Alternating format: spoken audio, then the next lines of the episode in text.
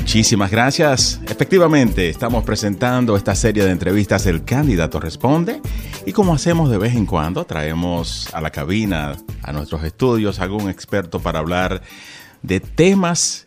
En el día de hoy serán recomendaciones. Vamos a conocer a una persona muy, muy interesante que está haciendo un trabajo muy importante en el estado de Rhode Island.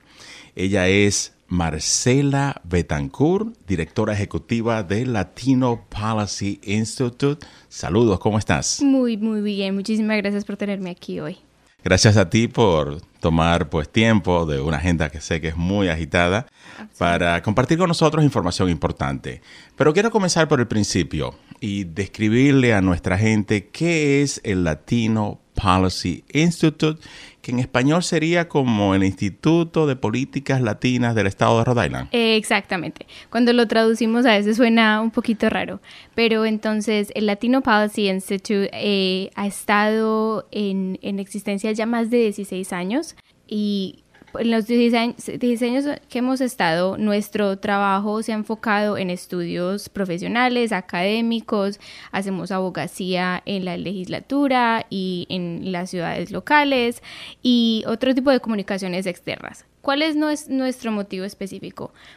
En la, comunidad latina en el Estado, en los últimos 16 años, ha crecido en un porcentaje gigantesco. En este momento somos el 17% de la población. En muchas de nuestras ciudades somos más del 50% de la población. Entonces, mucho del trabajo que hacemos nosotros es, pues, como dije, por trabajos académicos o comunicaciones con, con personas en el gobierno o en otras organizaciones. ¿Cuáles son las necesidades de la comunidad latina? Eh, de nuestras comunidades que debe ser tomada en cuenta cuando creamos leyes, cuando hacemos reformas distintas que nos impacten de una manera positiva. Y algo importante a destacar es que este instituto tiene su sede en una universidad. Correcto, sí, ah, vivimos en este momento en la Universidad de Roger Williams, entonces nuestras oficinas están localizadas en Providence, en el campus de, de Providence que tiene Roger Williams, pero hemos vivido en la Universidad de Roger Williams desde el 2009. Y mucho del liderazgo hispano ha estado muy involucrado con esta organización desde antes de nacer hasta luego de, ya ser establecida. Absolutamente. Uno de nuestros fundadores fue el alcalde Jorge Lorza, obviamente antes de que fuera alcalde, y el doctor Domingo Morel, que durante ese tiempo estaba estudiando y es aquí de la ciudad de Providence. la secretaria de Estado Nelly Gorbea fue parte de nuestra junta de directores. Ana Cano Morales, ah, que ahora trabaja para Rhode Island College, fue una la directora ejecutiva por varios años. Y en este momento tenemos una junta increíble de, personas eh, de la comunidad latina. Y, y, y, muchas personas que durante los años han voluntariado en esta organización. O sea que de alguna forma, Marcela Betancourt, ustedes manejan como la agenda hispana en el estado de Rhode Island de asuntos que son de interés para las familias hispanas sí, yo en, de una manera sí. Es, eh, en, la, en el estado de Rhode Island hay muchas organizaciones que hacen abogacía y hacen estudios, pero, pero nosotros somos la única organización que se enfoca exclusivamente en la comunidad, latina. Y como mencionaste, hemos tenido líderes por los últimos 16 años que se enfocan en, la comunidad latina y los, los diferentes problemas o necesidades o cosas importantes que trae la comunidad a nuestro estado. Y debido a, toda esta información que ustedes tienen a través de todos estos años y que la comunidad hispana sigue creciendo en el estado de Rhode Island, que este año es un año de elecciones y elecciones a todo nivel, para gobernador, para secretario de Estado, para alcalde de Providence, la Asamblea Estatal, eh, los senadores, congresistas. Queremos, te hemos pedido que traigas 11 recomendaciones para las familias. Y en las familias sabemos que se componen de votantes, personas que pueden votar, y personas que no pueden votar, ya sea porque no tienen la edad, ya sea porque no tienen el estatus migratorio o por cualquier otra razón, no tienen el derecho al voto, pero viven en una familia que algunos de los miembros de la familia sí tienen esa voz. Y siempre hay algo que puede hacer aún el que no puede votar. Entonces queremos hacer una lista de 11 recomendaciones. De parte tuya, Marcela Betancourt, con mucha experiencia en el estado de Rhode Island. ¿Cuál sería esa primera recomendación para, para estas familias, para los votantes. Sí, muchísimas gracias, porque esta lista me encantó hacerla, por muchísimas razones, porque nosotros siempre eh, queremos recordarle no solamente a la comunidad latina, sino al resto del Estado que aunque usted no pueda votar, hay demasiadas cosas que podemos hacer para estar, para estar involucrados en nuestra sociedad. Entonces, la primera ah, es asistir a un evento de una organización comunitaria, eh, ya sea en su ciudad, eh, en la ciudad vecina, en una comunidad una organización de, la comunidad que, que le, le, interese a usted. ¿Qué significa eso? Porque muchas organizaciones, especialmente en este momento, como mencionaste, que va a haber elecciones tan importantes, a muchas organizaciones sin ánimo de lucro y, hay otras organizaciones comunitarias tienen eventos abiertos al público y en general, ¿cierto? No tiene que pertenecer a la, a la organización, nada. asistir a los eventos le ayuda a aprender sobre la organización, quiénes están involucrados en la organización y cómo, cómo la organización también está apoyando o está tratando de influenciar a, diferentes leyes, diferentes personas recorriendo para, para, diferentes puestos en oficina. Elija una organización que trabaje en, en una área que, que, le apasione a usted y eso es una, una parte que no importa qué edad tenga, no importa qué estatus migratorio tenga, no importa si está registrado para votar, todos podemos ir a una, a una reunión en una organización me gusta esa recomendación. Hacer comunidad, asistir a un evento, una organización y reunirse con personas. Absolutamente. ¿Cuál sería la segunda recomendación del Latino Policy Institute? Tenemos a Marcela Betancourt en los estudios. Absolutamente. Pregúntele a su organización o su comunidad de fe, a su iglesia o al lugar que vaya, a si ellos están involucrados en alguna causa local. En este momento hay muchas comunidades de fe o iglesias que se han involucrado en, por ejemplo, recoger comida o, dinero o cosas para personas que lo necesitan. Hay también muchas iglesias que se reúnen y, reúnen personas para, para, ir a hacer abogacía, ya sea en las ciudades o en la gobernación. Eh, entonces, muchas comunidades de fe parecido a la primera, así no sea una comunidad de fe la que usted atiende mucho, si es una comunidad de fe, una iglesia de, de, la cual está participando en algo que le interese a usted. Es algo que es accesible a todas las personas, es seguro para las personas, especialmente las personas que no tienen un estatus legal en este, en este país. pero también eso, y como parecido a la primera, es otra manera de crear comunidad, de pertenecer a una comunidad. Me gusta esa recomendación también, porque quizás asisten a la iglesia pero no están como al tanto de las otras actividades que están haciendo. Absolutamente. Cuando yo estaba creciendo, a la iglesia que íbamos era donde nos informaban cuando había un desastre natural o en nuestros países o algo que estaba ocurriendo en el estado. De esa manera poder ayudar a nuestros vecinos, también em, eh, aprender qué está pasando en la ciudad. Durante, durante el principio de la pandemia, las iglesias y las comunidades de fe fueron críticas para que pudiéramos darle información a las personas de qué estaba pasando, de qué necesitaban hacer, donde había vacunas, donde había máscaras. Entonces, de esa misma manera, muchas comunidades de fe también nos pueden conectar a las cosas que, son importantes de nuestra comunidad. La tercera recomendación. La tercera es una de mis favoritas, visite su biblioteca local. ¿Por qué? En todas las ciudades hay tan siquiera una biblioteca yo soy de Central Falls y hay una biblioteca, pequeña, pero es una biblioteca muy linda. Em, en cualquier ciudad que esté, vaya a la biblioteca. Las bibliotecas locales tienen demasiada información y muchísimas veces son el, lugar donde hay, donde hay reuniones para la comunidad. hay programas, hay eventos, incluso puede tener oportunidades de hacer un voluntariado. Hable con su biblioteca local para obtener más información sobre las formas de participar. Como dije, es las bibliotecas son increíblemente importantes, son, gratis y son accesibles a demasiada información que esté pasando en, su comunidad. Biblioteca local, yo pienso que son uno de esos grandes recursos que tenemos en cada comunidad y a veces no nos damos cuenta el potencial, la cantidad de actividades que hay allá. Si hay libros, pero muchos eventos, incluso clases gratis también. Una de mis clases favoritas ha sido, yo este año quise aprender a hacer crochet. Y la biblioteca, una de las bibliotecas de comunidad de, de, de Providence, ofrece clases completamente gratis, una vez a la semana. Entonces, clases, eventos, información de qué está ocurriendo es, es increíblemente importante. Y la gente va hasta para socializar en las bibliotecas. Absolutamente. Con los clubes de libros y otros eventos. Recomendación número cuatro. La recomendación número cuatro es, es muy obvia, pero es importante. Es regístrese a votar.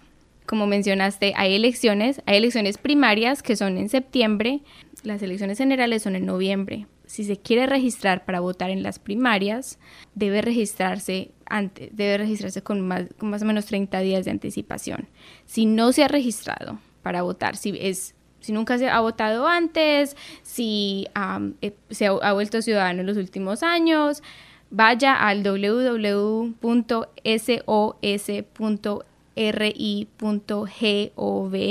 y ahí puede registrarse súper fácil también ahí se puede fijar quiénes son sus representantes locales en su consejo local, eh, quiénes son sus ah, legisladores en el estado, quién lo quiénes lo representan, cómo se llama en este momento su gobernador, la secretaria de estado, el tesorero, etcétera. La recomendación número 5, que esta lista de 11 recomendaciones del Latino Policy Institute de Rhode Island con Marcela Betancourt para cada votante y residente del estado de Rhode Island ofrézcase como un voluntario para una campaña local. Muy obvio, en este momento hemos estado viendo letreros o conocemos a alguien que está corriendo para una campaña. Si nosotros no podemos votar, ya dado a su edad o a su estatus o eh, porque sea residente o no tenga, o no tenga un estatus migratorio, Cualquier persona puede ser un voluntario para una campaña. ¿Qué significa eso? Dependiendo de la, de de la campaña, puede que le pidan que haga llamadas, que vaya a eventos, cosas así. Y de esa manera también puede aprender mucho más de qué está haciendo ese, ese candidato. de qué, cuáles son las cosas que son importantes para ese candidato.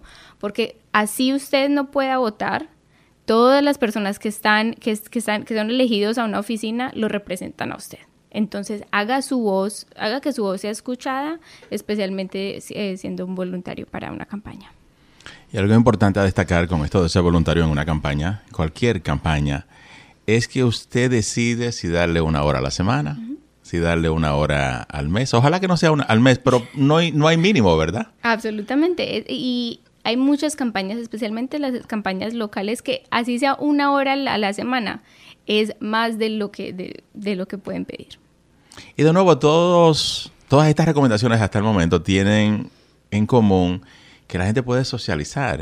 Y eso es un beneficio agregado, conoce personas también. Absolutamente, y es algo que por los últimos dos años también no hemos tenido mucho, ¿cierto? Que por muchas razones, solamente la pandemia, pero otras razones, no puede que muchos de nosotros no hayamos creado comunidades diferentes o nos hemos alejado tanto de otras personas que eso, eso también es para, que hace mucho, mucho más difícil que tengamos información correcta, que tengamos, que hagamos que, nuestra voz sea escuchada. Entonces, por eso crear comunidad es súper importante. Y es bueno para la salud mental también. Absolutamente. La recomendación número 6 de esta lista de 11 recomendaciones del Instituto de Políticas Latinos de Rhode Island. La número 6 está conectada con la 5, es toque puertas para una campaña si tiene tiempo para ser voluntario, si no tiene tiempo para ser voluntario durante una campaña local, también puede unirse a esa campaña o a otras personas durante un día o un día a la semana o un día al mes, como mencionaste, para tocar puertas. Tocar puertas es su propio, en su propio vecindario para promocionar a un candidato local o un tema político. Es una excelente manera de conocer a sus vecinos, ¿cierto? Y conocer los problemas que le preocupan. Y digo, digo eh, tema político porque también es importante recordar que usualmente en años como este, que son eh, elecciones generales, ah, no solamente vamos a votar, puede que no solamente votemos por por candidatos, pero por ejemplo en la ciudad de Providencia en este momento estamos votando por, por una pregunta, ¿cierto? Votar sí o no a, prestar a una cantidad de dinero. Eh, muchas ciudades en así, hace varios meses la ciudad de Central Falls también tuvo elecciones para votar en preguntas. Entonces, por eso no solamente es votar por un candidato o tocar puertas por un candidato, pero tocar puertas también por un tema político o una de las preguntas que para las que vamos a votar. Recomendación número 7. Inicie una organización. ¿Qué significa eso? Puede ser extremadamente intimidante a pensar crear su propia organización, pero si usted tiene un grupo de personas que se reúnen para discutir ya sea un tema o leer juntos o participar cívicamente en conjunto, significa mucho más que a veces hacerlo solos. ¿Cierto? Así sea su vecina, su hermano, su primo, eh, la señora del mercado. Si tienen algo en común, a veces hacer eso juntos va creando, va creando una organización, va creando un grupo y eso tiene muchísimo más impacto a veces lo que, de lo que pensamos. El Latino Policy Institute, uh, por ejemplo, empezó, empezó con, con, un par de personas en una cocina conversando y diciendo, la, eh, la, comunidad latina está creciendo dramáticamente en el Estado y, y a nadie le está preocupando. Eso fue hace más de 16 años que, se, que empezó esa conversación. Imagínense, en una cocina alguien empezó a conversar eso y el día de hoy somos una organización que tiene un impacto directo a las leyes de nuestro Estado. Y cada persona sabe dónde está en este recorrido. Si una persona que nos está escuchando ahora ha participado ya en campañas, en otras organizaciones y tiene una idea muy clara de lo que quiere, esta persona de pronto está lista para iniciar una organización. Absolutamente. La recomendación número 8 mi favorita, testificar en su consejo local o ir a la Asamblea General a testificar. No importa qué edad tenga, no importa qué lenguaje hable, no importa si sabe escribir o leer, no sabe, no importa qué su estatus migratorio, usted puede ir y testificar al frente de la Asamblea General o de su consejo en la ciudad completamente. ¿Cierto? ¿Qué significa eso? Para testificar significa si va a haber una ley o un tema que es importante para usted, que lo impacte directamente, usted tiene todo el derecho de ir y hablar si está en contra o si, si usted si está em, a favor o a favor o, a, está a favor de, de, la ley o el tema.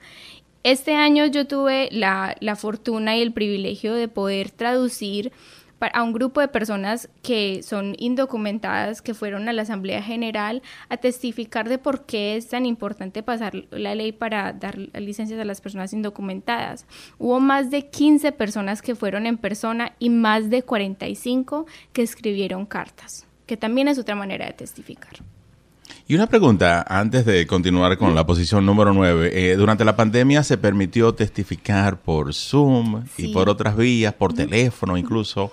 ¿Estás al tanto si algunas de estas formas continúan o no sabes? So, lastimosamente, no lo podemos hacer verbalmente uh, por teléfono o por Zoom, pero si no puede ir directamente a su consejo o a la asamblea general, también puede escribir una carta y mandarlo. Se archivan y se leen. Exactamente, y todo el mundo los lee, ¿cierto? Que es algo muy importante. Entonces, Obviamente no todos tenemos el tiempo, el acceso de poder ir a la Asamblea General a las 4, 4 y media de la tarde y esperar 5 o 6 horas a que haya, a que podamos testificar. Pero entonces usted puede mandar una carta en la página de internet de la Asamblea General, da las direcciones de cómo puede mandar su testimonio. Estamos presentando 11 recomendaciones para cada votante y residente del estado de Rhode Island en este año de elecciones. Marcela Betancourt, directora ejecutiva del Latino Policy Institute. Hemos llegado a la número 9. La número 9 es escriba un artículo de, de opinión. Eh, muchos de nuestros, de nuestros periódicos, especialmente los locales en nuestras ciudades, tienen, uh, tienen acceso de que usted mande su opinión ya sea su opinión en, en una ley, en un problema que usted esté viendo en su vecindario, en un problema o una solución que usted piense que haya. Entonces, eh, escribir un artículo de opinión es increíblemente, increíblemente importante porque muchas personas pueden aprender de lo que está ocurriendo que, que puede que no esté ocurriendo en su comunidad y de esa manera es dar su voz para eso. Otra vez, no importa qué edad tenga, no importa a ah, su estatus migratorio, todos podemos ah, mandar un artículo de opinión. Al periódico local, la posición número 10. El número 10 es, es importante también, no solamente para candidatos y campañas, pero para organizaciones sin ánimo de lucro, y es donar, ¿cierto? Ah, así sea 5 dólares, al año, así sea 25 o si puede un poquito más, a donar a campañas políticas locales y a organizaciones comunitarias, a menudo tienen fondos extremadamente limitados. Hay organizaciones que, que trabajan solamente para dar comida, proveer comida o ropa a, personas que no lo tienen, a proveer cosas que son fundamentales para nuestros niños y nuestras comunidades, pero nuestros, nuestros ingresos son tan limitados, entonces cualquier cosa que, una, usted pueda donar son increíblemente importantes. Algunas organizaciones o campañas se financian en su totalidad con pequeñas donaciones en, en dólares. Eso es importante crear conciencia en un país como Estados Unidos, porque muchas veces la referencia que tenemos son nuestros países de América Latina. Y allá, al nivel del pueblo, a veces no se recauda dinero. Todo lo contrario, a veces le dan dinero a los, a los votantes, pero sabemos lo que eso causa. Eh, para acá en Estados Unidos, eh, las campañas y las organizaciones sin fines de lucro viven de, necesitan muchísimo esos fondos. Eso, y, y, esa, eh, la número 10 está un poquito conectada a las que mencionamos antes, porque entonces, si hay una organización sin ánimo de lucro en la cual usted está involucrado, en la, o una campaña en la cual usted tiene fe y conoce al candidato y quiere que ese candidato pueda tener acceso a, a seguir corriendo, entonces una donación es importante. Eh, a veces pensamos, ay, 5 dólares no lo necesita, no lo necesito más yo. Ah, y obviamente si usted no tiene 5 dólares, no los dé, pero el, el día que quiera aportar es importante y muchas de las organizaciones y nuestras campañas dependen de esas donaciones pequeñas. Y ningún político, incluso organización comunitaria sin fines de lucro lo va a decir no a 5 dólares. Absolutamente. 5 dólares es a veces la diferencia entre poder, poder seguir corriendo o no. claro, porque esos 5 dólares se unen a, otros que dan también 5 dólares. Y la recomendación número 11 en esta lista de 11 recomendaciones del Latino Policy Institute para las familias hispanas en Rhode Island. La número 11 es mantenerse informado. Entonces, a menudo escuchamos mucho sobre lo que sucede a nivel nacional o incluso mundial. Leer un periódico local, escuchar el radio, unirse a un boletín de, eh, de, una organización comunitaria local, puede ser una excelente manera de ayudar a que esas publicaciones permanezcan activas y que usted conozca más información de lo que esté pasando.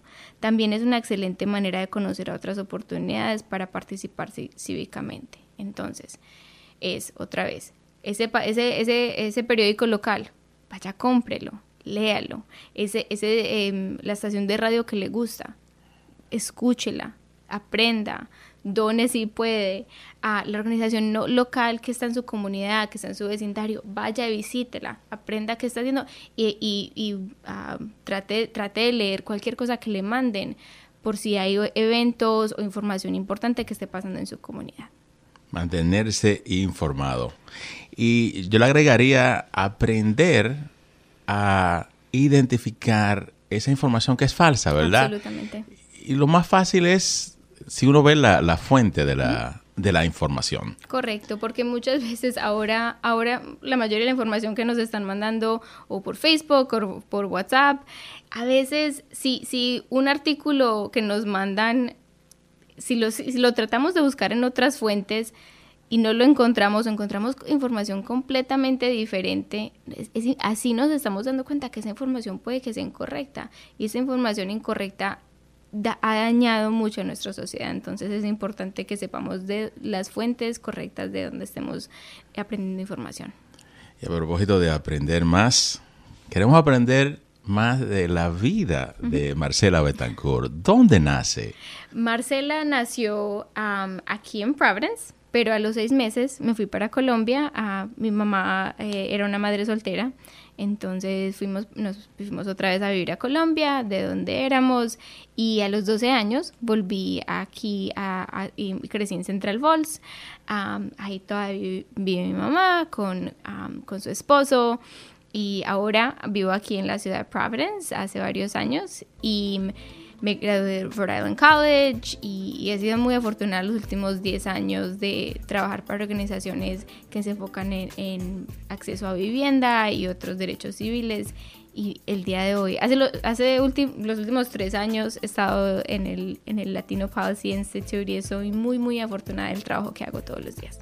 Me gustaría volver a Colombia. ¿Qué parte de Colombia eh, fuiste y dónde te estableciste allá? Soy de Medellín. De Medellín. De Medellín, sí.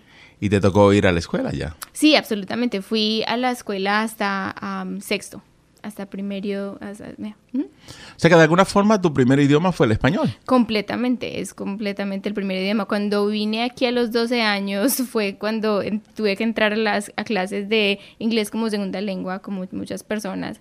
El colegio en el que yo iba a Colombia, como muchas personas que van a escuelas, a, colegios católicos o privados, eh, mi colegio eh, tenía acceso a inglés, pero era el, el, tema que menos me gustaba, porque el inglés no me entraba, el inglés no me, no me gustaba y llegué aquí y tuve que aprender a los 12 años, venir a, a middle school, a la, a, la, a la secundaria no es fácil, entrar a séptimo aquí fue muy difícil, pero tuve el apoyo de mi mamá, tuve el apoyo de, mi familia en Colombia y gracias a Dios eh, todo, todo ha salido bien, pero, pero fue una parte muy interesante llegar aquí a la, en, la adolescencia a un país diferente. ¿Y por qué la ciudad de Central Falls? ¿Tenía otros familiares allá?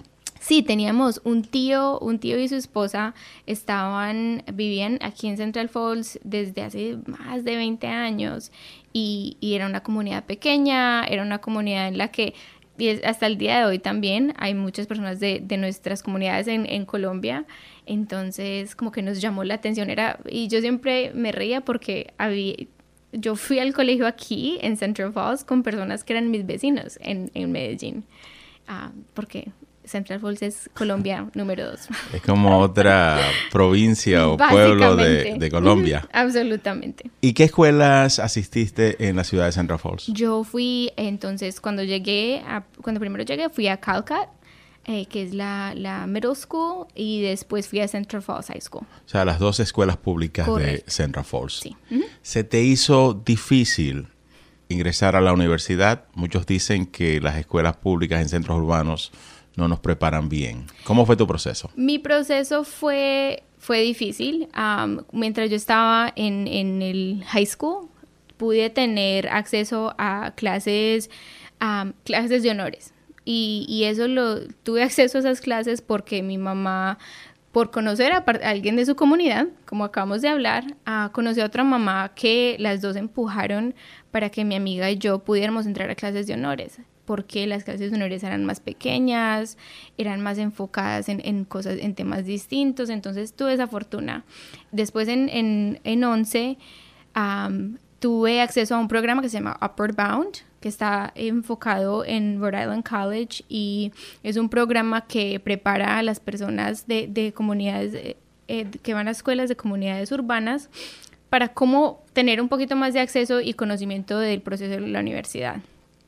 Y así con esas ayudas, para mí fue muy difícil. En ese momento mi mamá era indocumentada, entonces yo sabía que fondos financieros iban a ser mucho más difíciles para mí que otras personas. Entonces yo sabía que, que tenía que ir a una escuela estatal, a una universidad estatal y que eso iba a estar mucho más limitado. Entonces, y, y cuando entré a Rhode Island College, que fue, fue el lugar que más me gustó, fue muy difícil, porque yo siempre en el colegio pensé que era, una que era buena eh, escribiendo y en otras materias, y fue como si el mundo se me, se me, se me volteara completamente. Y es eso, fue el, primera, el primer año fue muy, muy, muy difícil, es cuando me di cuenta que no me el, el, mi, mi experiencia en high school no me preparó adecuadamente para lo que, lo que pasó en Rhode Island College. Entonces, después de cinco años me pude graduar, pero tomó, tomó mucho, mucho trabajo y, fueron unos años muy difíciles. Pero lo lograste, que es lo importante. Absolutamente. Y hoy en día Marcela Betancourt es la directora ejecutiva del Latino Policy Institute, el Instituto de Políticas Latinas del Estado de Rhode Island, con sede en la Universidad Roger Williams. Sí, muchísimas gracias. Sí, no, y él, y he sido muy afortunada y sigo aprendiendo estos últimos tres años y los que siguen. Muchísimas gracias por compartir con nosotros esta lista de 11 recomendaciones Y vamos a poner énfasis en la 1 y en la 11. Absolutamente. La 1, asistir a un evento. Y la número 11, estar informado. Gracias, Marcela Betancourt. Muchísimas gracias a ti por tenerme aquí el día de hoy. Muchísimas gracias. Y esta es la serie de entrevistas El Candidato Responde. Obviamente hoy no tenemos un candidato. Cada cierto tiempo hacemos una pausa en el camino para presentar información, precisamente recursos que tenemos en la comunidad. En este caso, Marcela Betancourt representando el Latino Policy Institute. Mantenga la sintonía que hay mucho más en Power 102.1 FM. Gracias.